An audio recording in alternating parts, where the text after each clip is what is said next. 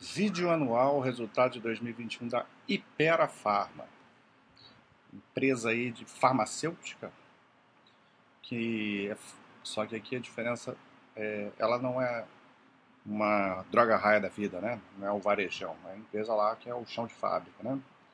Esse que fabrica os medicamentos aí, detém uma uma participação de mercado absurda aí no Brasil, né? domina o mercado empresa que está numa guinada de crescimento incrível. Todo ano lança aí um monte de remédio novo. E a gente vai ver aí mais uma vez isso acontecendo, né? Vamos ver o que a empresa, como a empresa performou em 2021. Ela começa falando aí, dando destaque para o crescimento do sell-out, né? O que é o sell-out? Sell-out é a venda para o consumidor final um crescimento orgânico, ou seja, é como se a gente estivesse olhando um SSS de uma empresa de varejo, que você pega é, o critério de mesmas lojas, né? aqui é o critério das mesmas, dos mesmos produtos, ou das mesmas empresas, né? ou seja, você está excluindo aquisições que você fez aí no, no ano e que foi bastante relevante, né? por isso que é importante a gente observar esse critério, porque a empresa adquiriu a Takeda, que, que, que é uma empresa grande, né? que tem capacidade de, de receitamento e de EBITDA muito grande. Ainda teve a família Buscopan, que também entrou aí no portfólio da empresa, que medicamento famosíssimo, né? então tem muita, muita venda também. Então você exclui esse resultado disso para não, não, inflar, para ter um, um, uma ideia do crescimento orgânico do, no sell-out. Né? E crescendo 16,3%, então crescimento bem forte e eles enfocam aqui acima, dois, dois pontos acima do, do mercado. Né?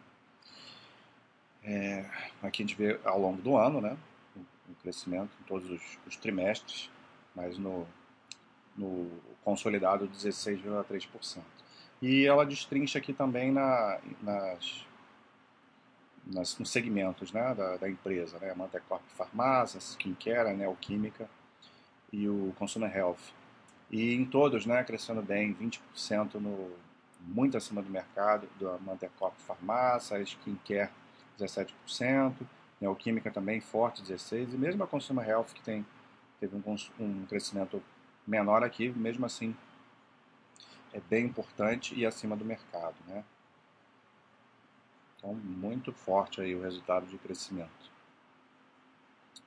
Então, como eu falei, né, isso tudo aqui, ó, a gente, é, quase não cabe aí na, na tela, tem é de lançamentos que ela fez em 2021. Então a empresa está sempre lançando, sempre inovando, sempre fazendo muita pesquisa e desenvolvimento, que é super importante para esse tipo de, de empresa.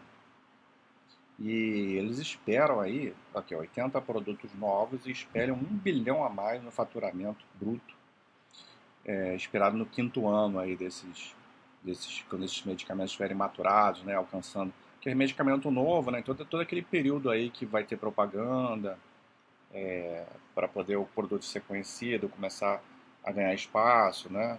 Que é uma guerra de foice essa coisa de medicamento, né? Assim, é, porque você, você tem ali um mercado já estabelecido de algumas medicações, né? Quando entra um medicamento novo, você tem que conquistar seu espaço ali, brigar com muitos concorrentes, principalmente nesses remédios aí que a, a Ipera sempre atuou nessa linha mais de remédios mais baratos, né, assim, sem grande diferencial, é, onde você vai ter que fazer a sua própria publicidade. Então, não é tão simples assim, mas eles, eles têm conseguido fazer isso de uma forma bem feita e espera alcançar esse crescimento todo aí com cinco anos de, de, de propaganda desses remédios, né, e eles ativos no mercado. E ainda estão aí é, com um pipeline de 100 novos produtos para 2022. Né? Você achou que 80 a mais era muito? Já vem mais 100 produtos novos, com potencial de gerar 1,6 bilhões a mais no faturamento no quinto ano.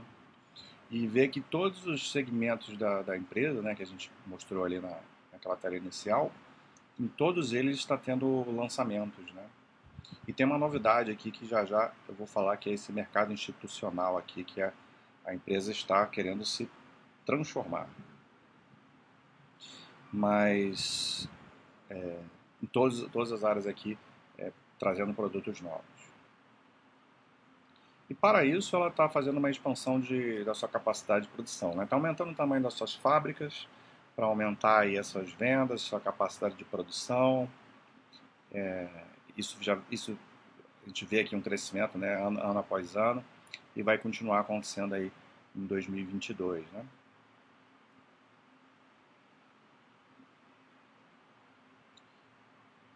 Aqui, isso aqui é uma coisa que chamou muito atenção, tá? Nova unidade de negócio para o mercado institucional. 70 produtos mapeados no pipeline que podem gerar 12 bilhões a mais de potencial no mercado. Por que, que isso tem tanta diferença? Né? A gente vê aqui, ó, 100 novos produtos para gerar 1,6 no quinto ano.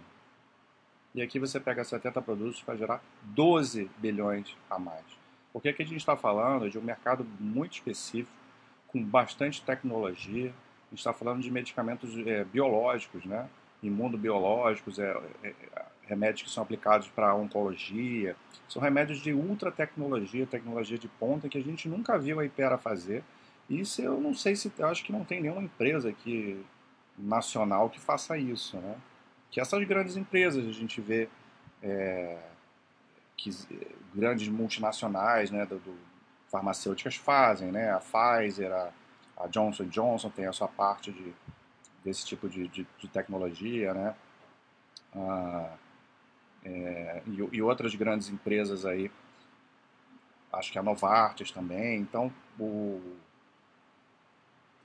é, é uma área completamente nova, né? A gente não sabe se isso aqui vai dar certo ou não, mas se der certo, isso aqui é um, é um, é um potencial de crescimento absurdo que, que vai ter. Então a empresa está meio que querendo entrar num nicho aí que não existe no, no Brasil, né? Claro que ela vai continuar, ela vai, ela vai ser, não existe no Brasil, mas ela vai disputar com essas multinacionais que têm entrado aqui no Brasil. Mas se der certo, né, ela pode ter vantagens é, competitivas em relação a competidores internacionais, né? Então, é, vamos ver algo para se acompanhar aí nos próximos anos, que pode ser bem interessante, mais uma grande mudança, né? Já que a empresa teve uma grande mudança há uns anos atrás, que fez com que ela se tornasse essa empresa tão forte que é hoje. Daqui a pouco comento um pouco mais sobre essa mudança lá atrás para quem ainda não, quem não sabe, quem não lembra, né? Quem está chegando agora para estudar a empresa. Ah, e continua fazendo aquisições, né? A empresa que, como, como eu falei, teve a aquisição da família Buscopan, da Takeda, e tem mais aqui a aquisição da BioAge, BioAge, não sei, não conheço, deve ser BioAge, é, Sanofi, Sanofi e, e aqui uma plataforma de parceiros, né? Então, está crescendo de tudo quanto é jeito. Fala de, de JCP, e aqui a gente vê o resultado, né, provavelmente dito. Os números da empresa fortíssimos, né? Receita líquida de praticamente 6, é, 6 bilhões, crescendo 45,2% no ano. Uma margem bruta 64%, esse aqui caiu um pouquinho, né? É, investimento é muito é normal que caia a margem no início, né? Até ter alcançar as sinergias todas possíveis. Uh, despesa com marketing, essa empresa precisa fazer, é importantíssima ela fazer, né? Está lançando um monte de medicamento novo, precisa ter despesa com marketing alta. Cresceu 17,4%. 17 a despesa com vendas cresceu também, que está vendendo muito, né? É... E mesmo assim, essa, isso, esse, esses, aqui é um, são crescimentos que são menores em relação ao ano de 2020, né? Pelo que eu estou vendo aqui no, nessa legendinha aqui, né? E despesas gerais administrativas crescendo bem menos aqui, é onde a empresa é, que a gente... É, porque assim, despesa com marketing, despesa aumentar é uma coisa que a gente até que é importante, que a gente deseja para a empresa, né? Despesa geral administrativa é aquela, defi, é aquela despesa assim que a gente torce o olho, vamos dizer assim, né? E é onde a empresa pode focar em gerir para diminuir, né, para ficar mais eficiente. E aí você vê que é, o, que é o, a parte menor aqui, né, 4%. E mesmo assim caindo em relação ao ano, ao ano anterior. É, agora eu estou falando besteira. Esses, esses, esses percentuais aqui é o percentual sobre a receita líquida, tá? É o quanto ela, o, o quanto representa em relação à receita. Então, voltando, 17,4 de marketing, 10,5% de vendas e 4% de despesas gerais administrativas. Mas o conceito é o mesmo, né? Do que, eu, do que eu falei. Mesmo falando errado, o conceito é o mesmo, sobre o que, que é uma, uma despesa importante e outra que a gente quer que seja menor. Então, a despesa geral administrativa tem um, uma concentração, uma participação bem menor aí no comendo a parte da receita, né? Então, todas elas caíram em relação à receita, porque a receita está subindo muito, né? Então, Provavelmente no absoluto a gente teve aumento dessas despesas todas, aqui ela não, não mostra né, o número, mas em relação à receita líquida, que é o mais interessante até, que é o que, é o que importa, elas caíram. Né? A margem EBITDA de operações continuadas, 34,6%, aumentando aí bastante em relação a, a 520 bps, né, em relação ao ano anterior.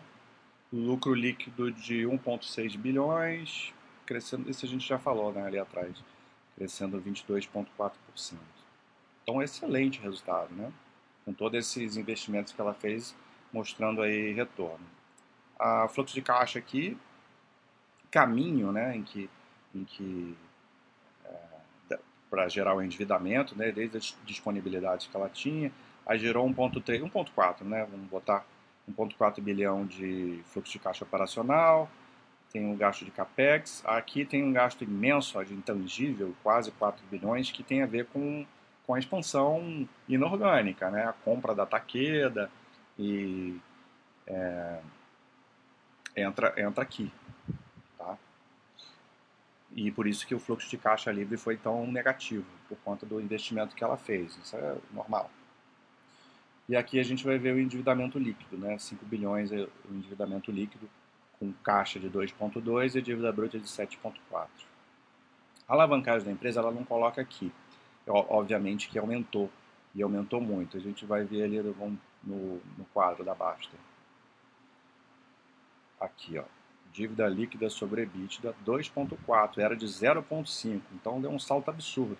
Então você olha aqui desavisadamente só isso aqui, você você fica, que diabo aconteceu com a dívida da empresa que tinha uma dívida líquida de 770 e foi para 5, 5 bilhões, né? Assim, deu ruim na empresa, né? Não, não deu ruim. É o momento, é o momento. Investimento, expansão, todo esse crescimento tem um custo, né? Você faz através de, do seu endividamento. Você vê que ela teve uma estrutura de capital bem enxuta, bem conservadora nos últimos anos, aí um, dois, três, quatro, cinco anos. É, e aqui ela está voltando a patamar de alavancagem que ela tinha antes. Só que aqui em 2015 aconteceu uma coisa, aproveitando né, que eu estou aqui no quadro, a que eu falei que ela tinha mudado um tempo atrás, que foi quando ela resolveu focar na, nas atividades que ela foca hoje, que é a farmácia. Antes ela tinha outros negócios relacionados à higiene, produtos de beleza, vendia um monte de coisa, alimento, um monte de coisa aleatória. E ela resolveu se tornar uma empresa focada em em produto farmacêutico, né?